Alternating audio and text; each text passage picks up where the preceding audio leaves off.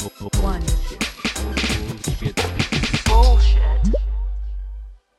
Bienvenido al podcast, bienvenido de nuevo. Eh, no revisé cuánto cuántos episodios hemos grabado. Creo que este sería el tercero, si la memoria no me falla, porque uno lo grabamos junto a Manu, otro después, y este sería el tercero.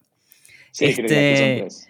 Sí, la gente que está escuchando, bueno, y ahora viendo, ahora ya te pueden ver la cara de este Felipe, eh, Felipe Beltrán, eh, ahora se va a presentar. Vamos a estar hablando de las famosas pruebas técnicas, su punto de vista, porque él tiene muchísimo más experiencia que yo eh, contratando, y también nuestro, mi punto de vista de persona que hace estas pruebas, a- a ver como que a qué conclusión podemos llegar con respecto al tema, ¿no? Pero bueno, antes de comenzar, Felipe, dile a la gente quién eres y qué haces, así tipo pitch de elevador y después seguimos. Ok, bueno, yo, yo soy Felipe Beltrán, yo soy, en este momento soy cofundador y director de producto de una startup que se llama Biu, que es un, un one-stop shop, como una plataforma todo en uno para que los creadores de contenido puedan monetizar y vivir de lo que les apasiona. Eh, así como muy rápido, mi carrera profesional empezó como developer, luego liderando el equipo de producto eh, por allá más o menos hacia el 2009, cuando todavía estos términos de usabilidad y UX eran muy nuevos por acá. Empecé a meterme en ese rollo, me apasionó todo lo que tenía que ver con estrategia de producto y yo vengo más o menos de cabeza como unos 12 años trabajándole a esto. No, un montón. Y eres un constructor de comunidad y me ha- yo diría que podría decir que me han mentoreado en términos de, de negocio, tipo, bueno, Chris, ¿qué puedes hacer, qué no puedes hacer? Así que nada, es un genio. Este, mm, así que vamos directo al tema.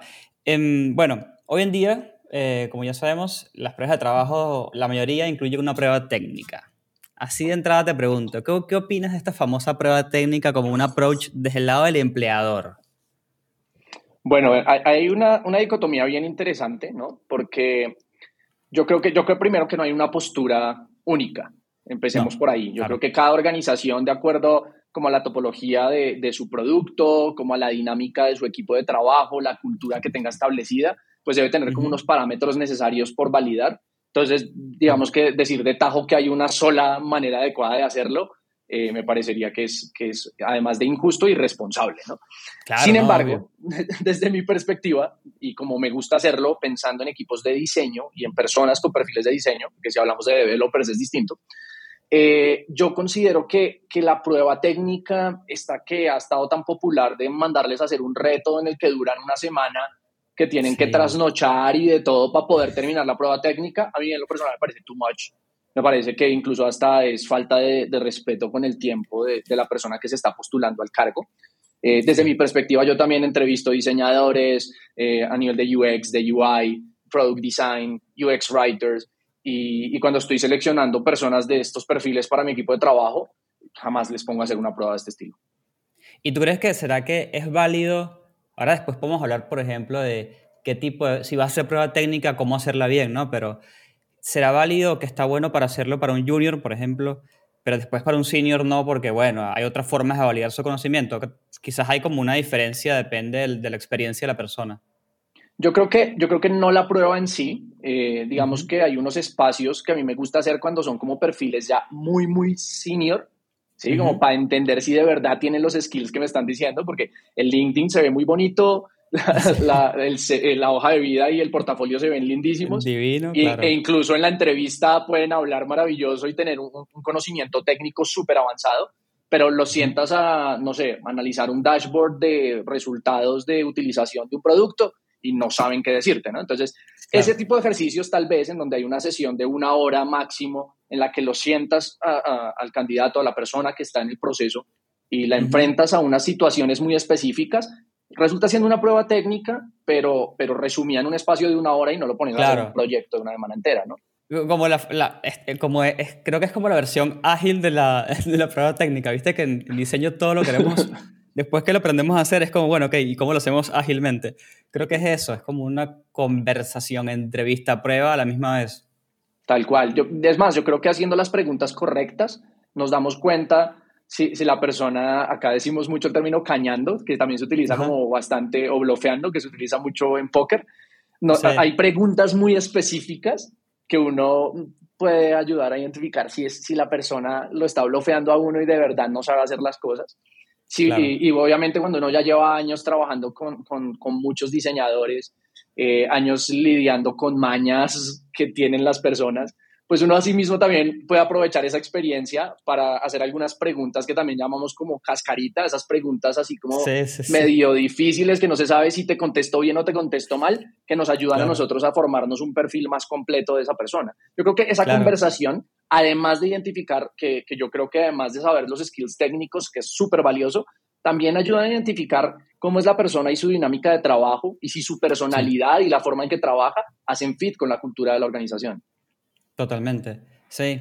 Bueno, en Venezuela decimos concha de mango. Eh, lo que pasa es que decir concha en Argentina no está bien. Es, polémico y mi audiencia es de Argentina, así que perdonen por lo que acabo de decir.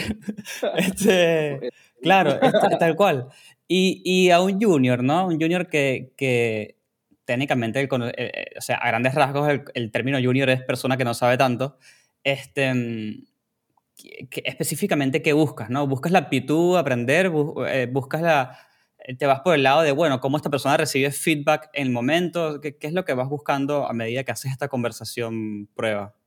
Vale, yo creo que lo primero y lo más valioso en un junior es, es que sea consciente de que es junior, ¿no?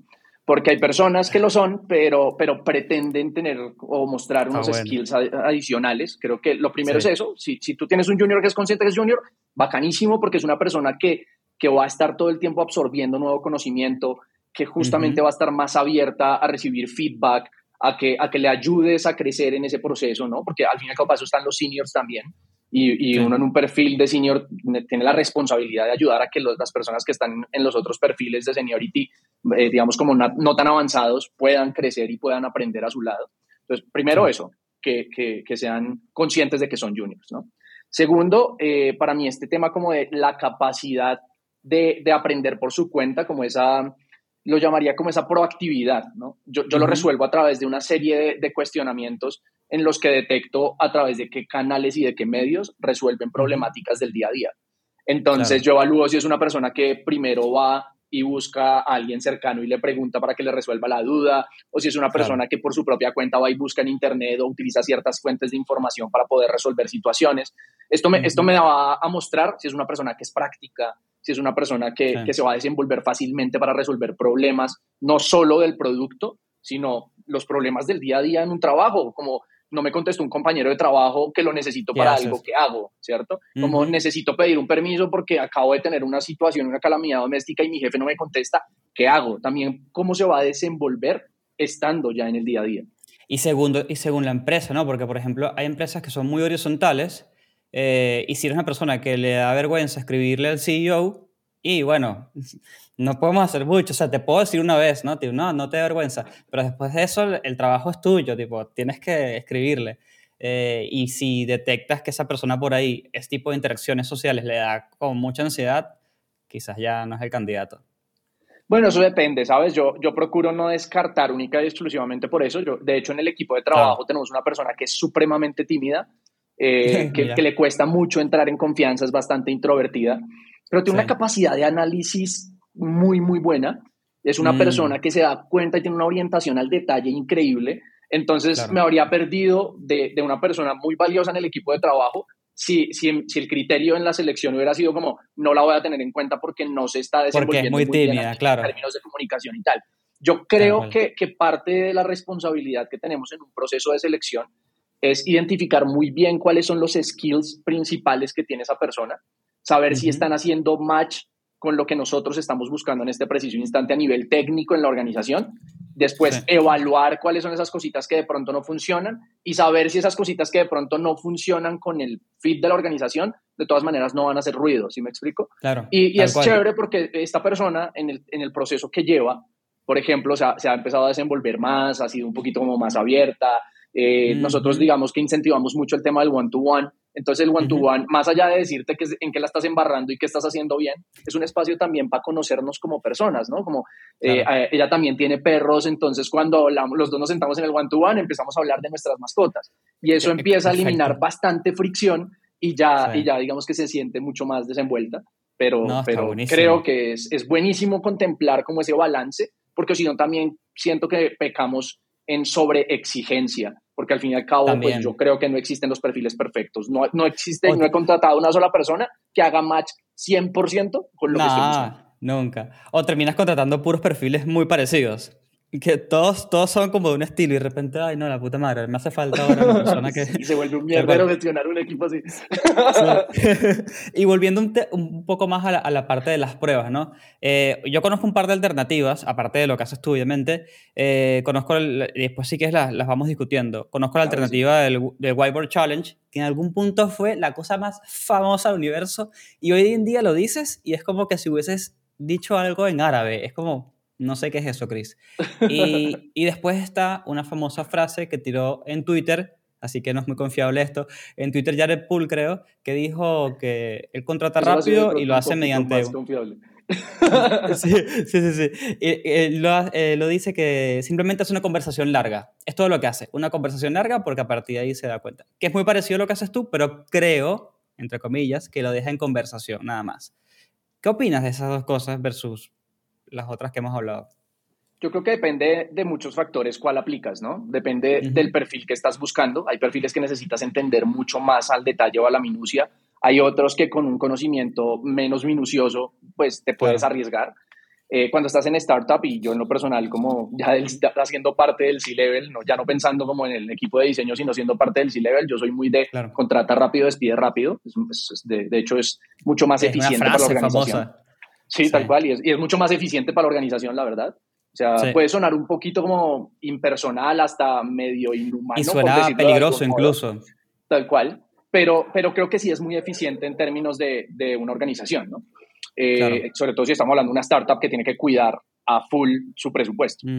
eh, volviendo y regresando al punto, entonces sí tenemos que pensar es qué tan minuciosamente tenemos que identificar los skills de esa persona y evaluarlo para el perfil.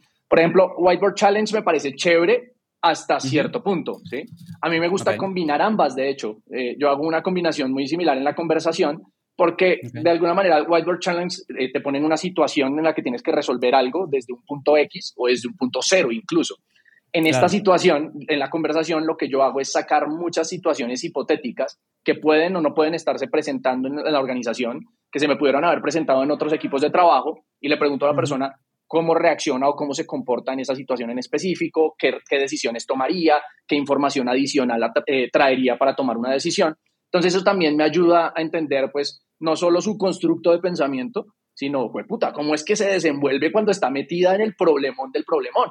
Y hay otra pregunta que a mí me encanta hacer y que para mí jamás va, o sea, no la voy a quitar de una entrevista de trabajo, y es cuál, es la cagada más grande que has cometido, qué aprendiste de ah. ella y cómo la corregiste. Claro. Está buena. Está buena. Y también está bueno ver las preguntas que te hace la persona, ¿no? Más allá de la pregunta de, de bueno, ¿cómo es el equipo? Bla, bla, que es son como preguntas que honestamente las puedes hacer por email. Pero digo, en las preguntas en ese tipo de challenges o de Whiteboard Challenge o de conversaciones, como la pregunta que te hace esa persona para clarificar eh, datos que le diste o clarificar eh, cosas que le dijiste de la compañía, de producto esas preguntas te hacen denotar tipo, ah, mira, a esta persona le gusta mucho esto o sabe mucho de esto. De hecho, hay una que me encanta a mí al inicio, que me hagan siempre, y es eh, preguntas dirigidas específicamente a la organización o al producto. Porque quiere decir que antes de la, de la entrevista estuvieron entendiendo qué es lo que hacemos. ¿sí? Yo me he encontrado con muchas personas que llegan al momento de la entrevista y como que ni siquiera tienen ni idea. Hubo una persona que dijo, ah, no, pues porque hay un trabajo de product design. Yo, ok, cool. Entonces, ahí, ahí, ya vas identificando, porque para, para cultura necesitas que la persona conecte con la visión de la organización y con la visión del producto.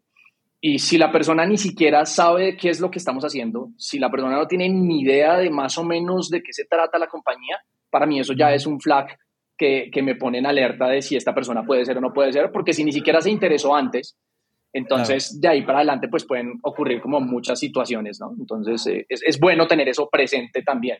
Y al final, a mí me encanta cuando hacen preguntas como, eh, hacia dónde tenemos planeada la expansión de mercado o cuáles son los principales competidores que nos están preocupando en este momento. Cosas de ese estilo me demuestran que, que la persona está pensando no única y exclusivamente en su rol, sino de verdad está pensando en cómo aportar al producto de la organización en el largo plazo. ¿no?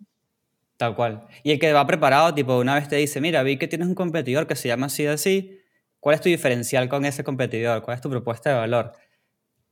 Es buenísimo. Como, bueno, ah, ok, nada, investigó, está buenísimo. A, mí una vez me pasó que me sentí que yo era el entrevistado, bueno, y me encantó esa entrevista.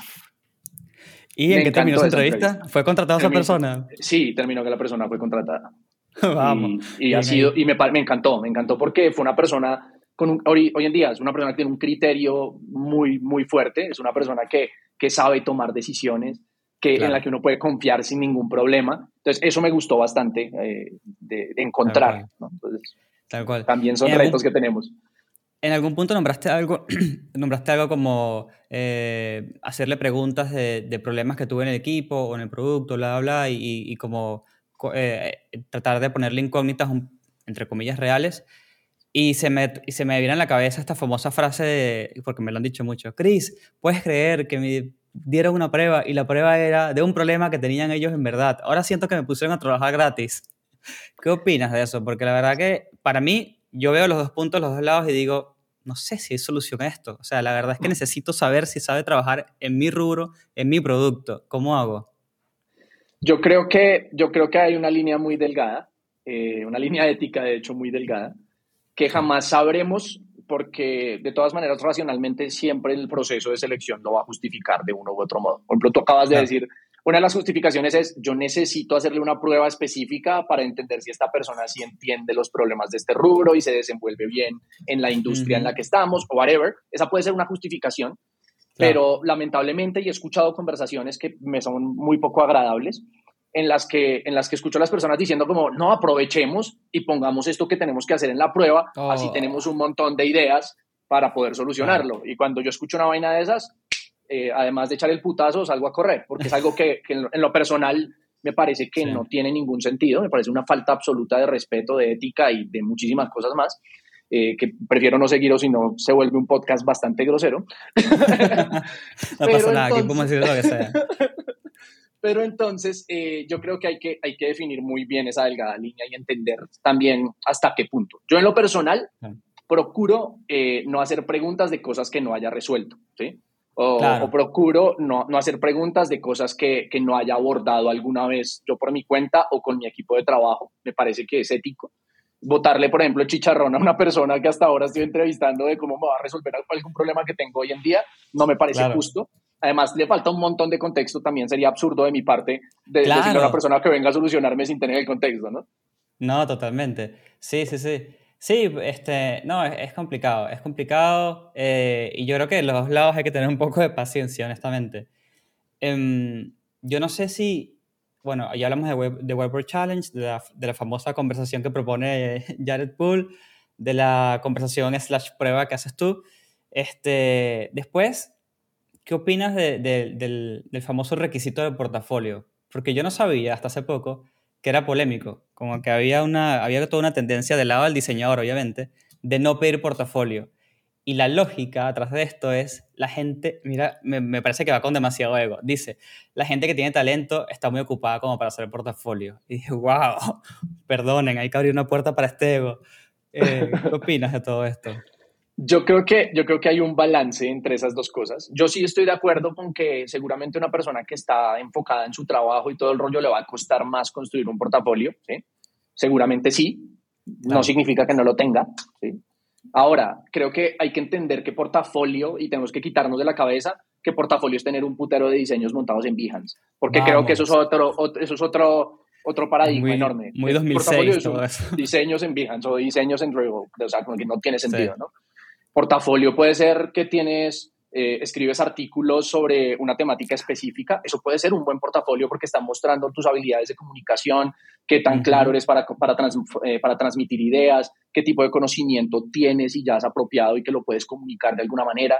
Portafolio pueden ser incluso las mismas redes sociales en donde haces publicaciones de proyectos, trabajos, eh, enseñas información y todo este rollo.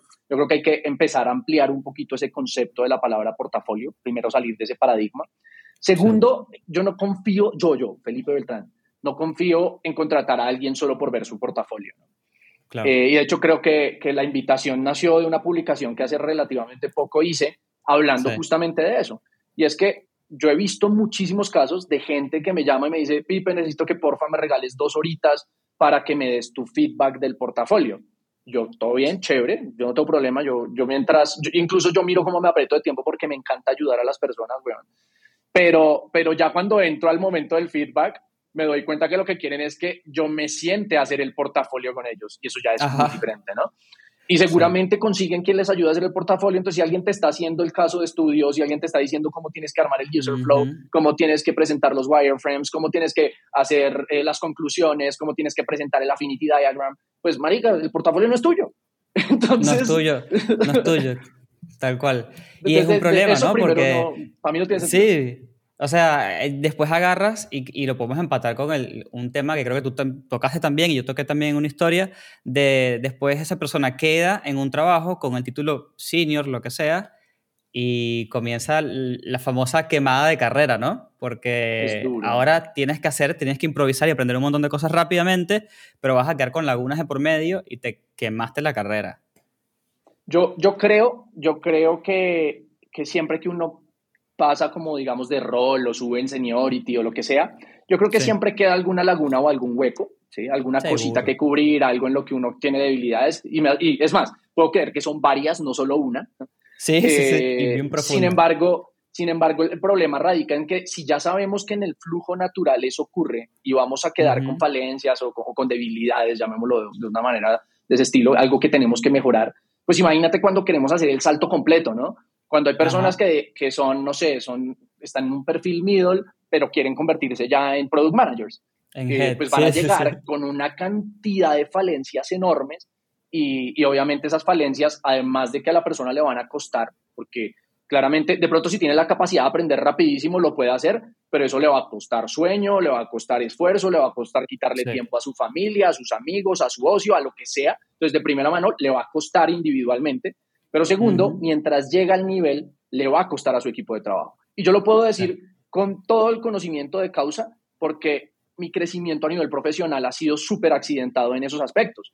Yo cuando era developer, bueno, yo, era, yo pasé de ser middle a liderar un equipo de desarrollo, eh, porque, o sea, literalmente lo que pasó fue que el líder se fue y dijeron, uy, marica, en el único que confiamos para que sea líder es Felipe, pongámoslo. Bueno, pero, pero esa situación es diferente, ¿no? Es tipo, bueno, ya está, sabemos lo que sabe, y hay como un acuerdo que quizás no se dice, pero la empresa sabe y tú sabes. Y bueno, está bien, ¿me lanzo o no me lanzo? Dale, me claro, lanzo. Pero, pues, claro, pero digamos que como lo viví, yo sé lo que puede vivir una persona que quiere meterse ese salto, independientemente de si es forzado o no, ¿sí?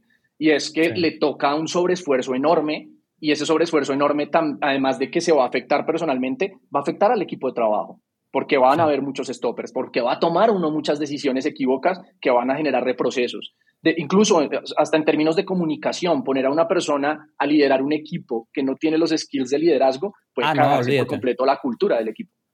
Sí, y mira que la cultura del equipo y de las empresas son súper delicadas. Pueden estar hermosamente armadas, funcionar perfecto y en dos meses todo, se va a la mierda. Tal cual. Un temazo. Este, sí, bueno, no, y, y en realidad, esta, como ya que estamos con el tema este de quemar la carrera, también después te compras un problema futuro, ¿no? Porque una vez que tu título es eh, líder de equipo de UX y sales a buscar trabajo y tu portafolio no combina con tu título y tu forma que te comunicas no combina con tu título eh, y el monto que te ofrecen de dinero por tu experiencia no combina, te, te compraste el problema de tu vida porque ahora eh, tu única forma de cambiar de trabajo es conseguir algo muy, muy por debajo de lo que actualmente estás ganando. Entonces me parece como un peligro. De hecho, de hecho, también es bastante vertiginoso por todo lo que está pasando en el mercado, ¿no?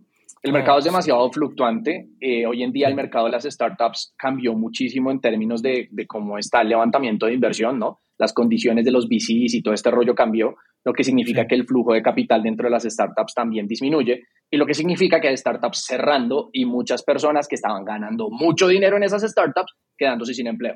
Entonces, ahorita todavía están en ese punto de que pueden seguir buscando más o menos por lo mismo que se están ganando. Pero lo preocupante es que va a pasar al cabo de unos meses que se mantenga todavía ese mismo comportamiento dentro del entorno de startups y estas personas estén acostumbrados a ese nivel de ingresos o, o a ese nivel de gastos, incluso no solo de ingresos, y, no logren ubicarse laboralmente. Entonces, por eso también me parece que hacerse esos saltos sin haber surtido el proceso completo resulta siendo doloroso hasta en niveles personales de, de la vida, pues.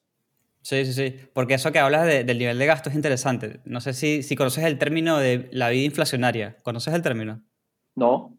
Es básicamente, no, nada que la inflación del país, eso es otro término, ¿no? Pero la vida inflacionaria, un, un estilo de vida de vida inflacionaria, es cuando tú hoy ganas 100, por ejemplo, y estás acostumbrado a vivir con eso y, todo, y te alcanza y ahorras, la, la, y de repente pasas a ganar 200, pero mágicamente llegas a final de mes igual que cuando ganabas 100. ¿Por qué? Porque ahora, bueno, ya ahora, que gano 200, eh, déjame comprarme una Mac y déjame comprarme esto. Y de repente, ahora tienes que buscar un empleo que te pague 300. Y llegas a 300 y como que, pero ya va, ¿por qué no me alcanza? Bueno, es un estilo de vida inflacionario. Sí, sí, ya, entonces sí, sí entiendo el concepto. De hecho, puedo decir que, que parte de, de, la razón por la que yo hoy en día todavía estoy saliendo de una quiebra tiene que ver por haber tomado malas decisiones de ese estilo. Imagínate, claro. Así que tienes, tienes eh, un montón de experiencia para, para contar. Bueno, hoy hablamos eh, nada, de, de, todos los retos, ¿no? De habidos y por haber estilos y opiniones de ambos, ¿no? Porque todo esto es opinión por experiencia. Hablamos de cómo quemar, eh, los riesgos de quemar tu carrera y me gustaría cerrar con una, con una parte que nunca te conté, pero se me ocurrió ahora, que sería, por ejemplo, un par de tips que le puedes dar a las personas para negociar su sueldo, porque siento que somos malísimos como diseñadores negociando sueldo. Me disparaste, me disparaste a quemar ropa, güey. no estaba preparado para esa pregunta, pero bueno, vamos. vamos a ver, vamos a, vamos a ver, vamos a ver. Lo que, pasa es que, lo que pasa es que me pones en una situación difícil porque pues los que escuchen el podcast me van a negociar con eso cuando venga a contratarlos. no, bueno, bueno, ya va. Yo te, okay, yo te voy a hacer preguntas y tú me dices sí no y por ahí la gente, la gente agarra y use, use esto de herramienta, por favor. A ver, ¿es, ¿es verdad o es mentira que las, las ofertas iniciales que nos hacen suelen ser del rango que tienen pensado el más bajo? Normalmente es así. Es así. O sea que estaría, eh, sería seguro decir que si te hacen una oferta está bueno que negocies un poquito más dentro de lo posible. Sí, normalmente es así. Ahora, hay una cosa que sí hay, es importante contemplar hoy en día, pasa mucho, sobre todo en las startups que están cuidando mucho su presupuesto. Apenas identifican un talento que es muy bueno, eh, así tengan un rango, no le van a dar el valor más bajo porque necesitan asegurar poder tener ese talento, ¿sí? Si no le dan, si, si no le hacen la oferta adecuada a ese talento, pues se va a escapar. Entonces, Digamos, si es un talento normal que sí cumple como los skills del cargo, como que bien, si, si no conseguimos otro, va. O sea, como que vamos a contratarlo. Como, bueno, dale. Le damos, le damos el rango de abajo, ¿no? Pero si vemos que es un talento que, que, no queremos perder, jamás nos vamos a ir por el rango de abajo, ni, al, ni locos, pues. Ni locos, claro, sí, porque eh, la competencia está fuerte. De hecho, lo hablamos en algún punto, que hoy en día las, empresas de, de, Latinoamérica están compitiendo con las empresas de Estados Unidos directamente, las startups específicamente. Entonces, la competencia está fuerte. Y, y la última pregunta, y, y, ya vamos cerrando, es, si no pido eh, un, como un poco más de sueldo, ¿qué otras cosas puedo pedirle a la startup como beneficio, ¿no? que, que, me, que se convierta eventualmente en dinero? Ok, hablando de startups, ¿no? Porque pues, obviamente si estamos hablando del sector corporate, la cosa es un poquito diferente, ¿no? Digamos que más allá de pedir, yo creo que también es entender qué es lo que te está ofreciendo primero la empresa. ¿sí? hay, hay, hay, startups en las que de entrada te dicen como, mira, te vamos a dar tanto en money, eh, tenemos X beneficios y adicional tenemos como, no sé, te vamos a dar stock options. ¿no? Entonces, ¿qué es esta posibilidad de tener acciones de la compañía, de que trabajes porque también la compañía resulte siendo tuya? Eso, cuando, cuando te apasiona la empresa, pues es una muy buena oferta. ser parte de algo o ser dueño de una parte de algo que te apasiona y que quieres hacer en realidad y que con lo que haces un match grandísimo, es el carajo. Eh, pero cuando no te apasiona lo suficiente las acciones, pues no te van a motivar, ¿no? Y hay una cuestión eh, en términos como de beneficios y todo este rollo, y es que depende también del stage en el que esté la startup, ¿no?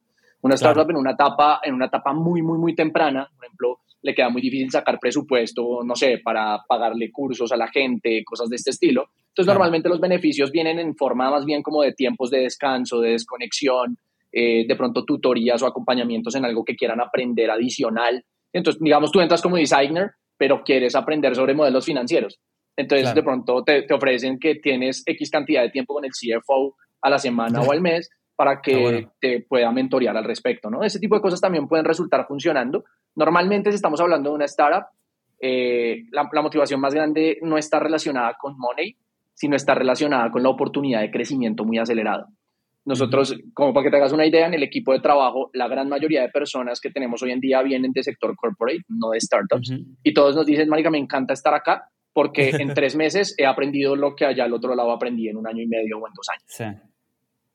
Sí. Sí, es un tema. No, yo te hacía esa pregunta de, de, negociar suelo y todo esto, porque en esto, ah, bueno, aparte que el tema va un poco, en estos días estaba leyendo de que Latinoamérica versus el resto del mundo, en las startups, no, las startups de Latinoamérica no suelen dar stock options a las personas, no, no es tan común que le dé stock options a las personas que contrata. Y creo que la diferencia es algo así como que 70%. O sea, 70% no da stock options y eso en parte, obviamente en un contexto de negocio y todo, ¿no? Pero también es porque nosotros como diseñadores por ahí no, todavía no tenemos la madurez como para decir, ojo, este, te reclamo esto, te, no sé. No sé. Como la idea que igual, tenía. Igual también una cuestión ahí, y es que los stock options, ahora ya poniéndome el sombrero de C-Level y no del mundo del diseño, es que los stock options no se los vas a dar a, cualquier perfil, ¿no? Se los ofreces a un perfil que crees que te va a aportar mucho valor en el largo plazo y que vale la pena que sea parte de, la compañía, ¿no? Eh, entonces, eso, también es como un balance. Una cosa que quiero que, quede como muy claro en términos de negociar sueldo, yo creo que el sueldo no se negocia, sino se muestra el valor que tienes como profesional, yo soy como más convencido de eso. Y es que no, no empieces tirando con un para que me ofrezcan menos, para que me ofrezcan más. De hecho, a mí me encanta cuando, cuando le digo a alguien, ¿cuál es tu aspiración salarial? Y me dice X cantidad, no sé, digamos, dos mil dólares. Y yo le digo a la persona, tengo un presupuesto de 1.500, ¿puedes? ¿Te interesa? La persona me dice, mira, eh, yo, yo entiendo que es el presupuesto de la compañía y tal, pero pues mira mi trayectoria, esta es la experiencia que yo tengo, ya te diste cuenta en las pruebas que esto es lo que yo puedo aportar, la verdad es que no me puedo venir por menos de dos mil dólares. Yo, yo no vine con la intención de negociar ni te puse un rango. Ese es el valor si me quieres contratar. Eh, pues ya revísalo, me evalúa si con el budget te funciona, si no. Creo que eso es importante también, o sea, como darnos la posición y darnos el valor. Yo sé que a veces cuesta porque el síndrome del impostor está presente todo el tiempo. Y a todos nos pasa, o sea, yo también hay días que digo como, fue puta, ¿será que lo que yo estoy diciendo? o sea, como, como que quién soy yo para que me crean, me pasa a menudo todavía. Eh, entonces, sí existe el síndrome del impostor, pero también hay que ser muy conscientes del valor que nosotros somos capaces de aportar. Mientras eso no ocurra, en una negociación de salario siempre pues vamos a resultar bajándonos o vamos a resultar aceptando cosas con las que tal vez no nos vamos a sentir cómodos. De Sí, sí, sí. Me parece una linda reflexión incluso como para darle cierre al episodio con esto. Eh, y bueno, nada, espero que la gente que escucha sepa ya más o menos cómo enfrentar las pruebas, este, qué otras alternativas hay, ¿no? Porque no, no vayan a pensar que todos son pruebas técnicas así como las que conocen. Eh, y bueno, se queden como un par de datos extras además de todo eso. Em, Felipe, gracias por grabar conmigo eh, y gracias a todo el mundo que escucha hasta el final como siempre y nos vemos en la próxima. Bro, muchísimas gracias por la invitación. No, por favor.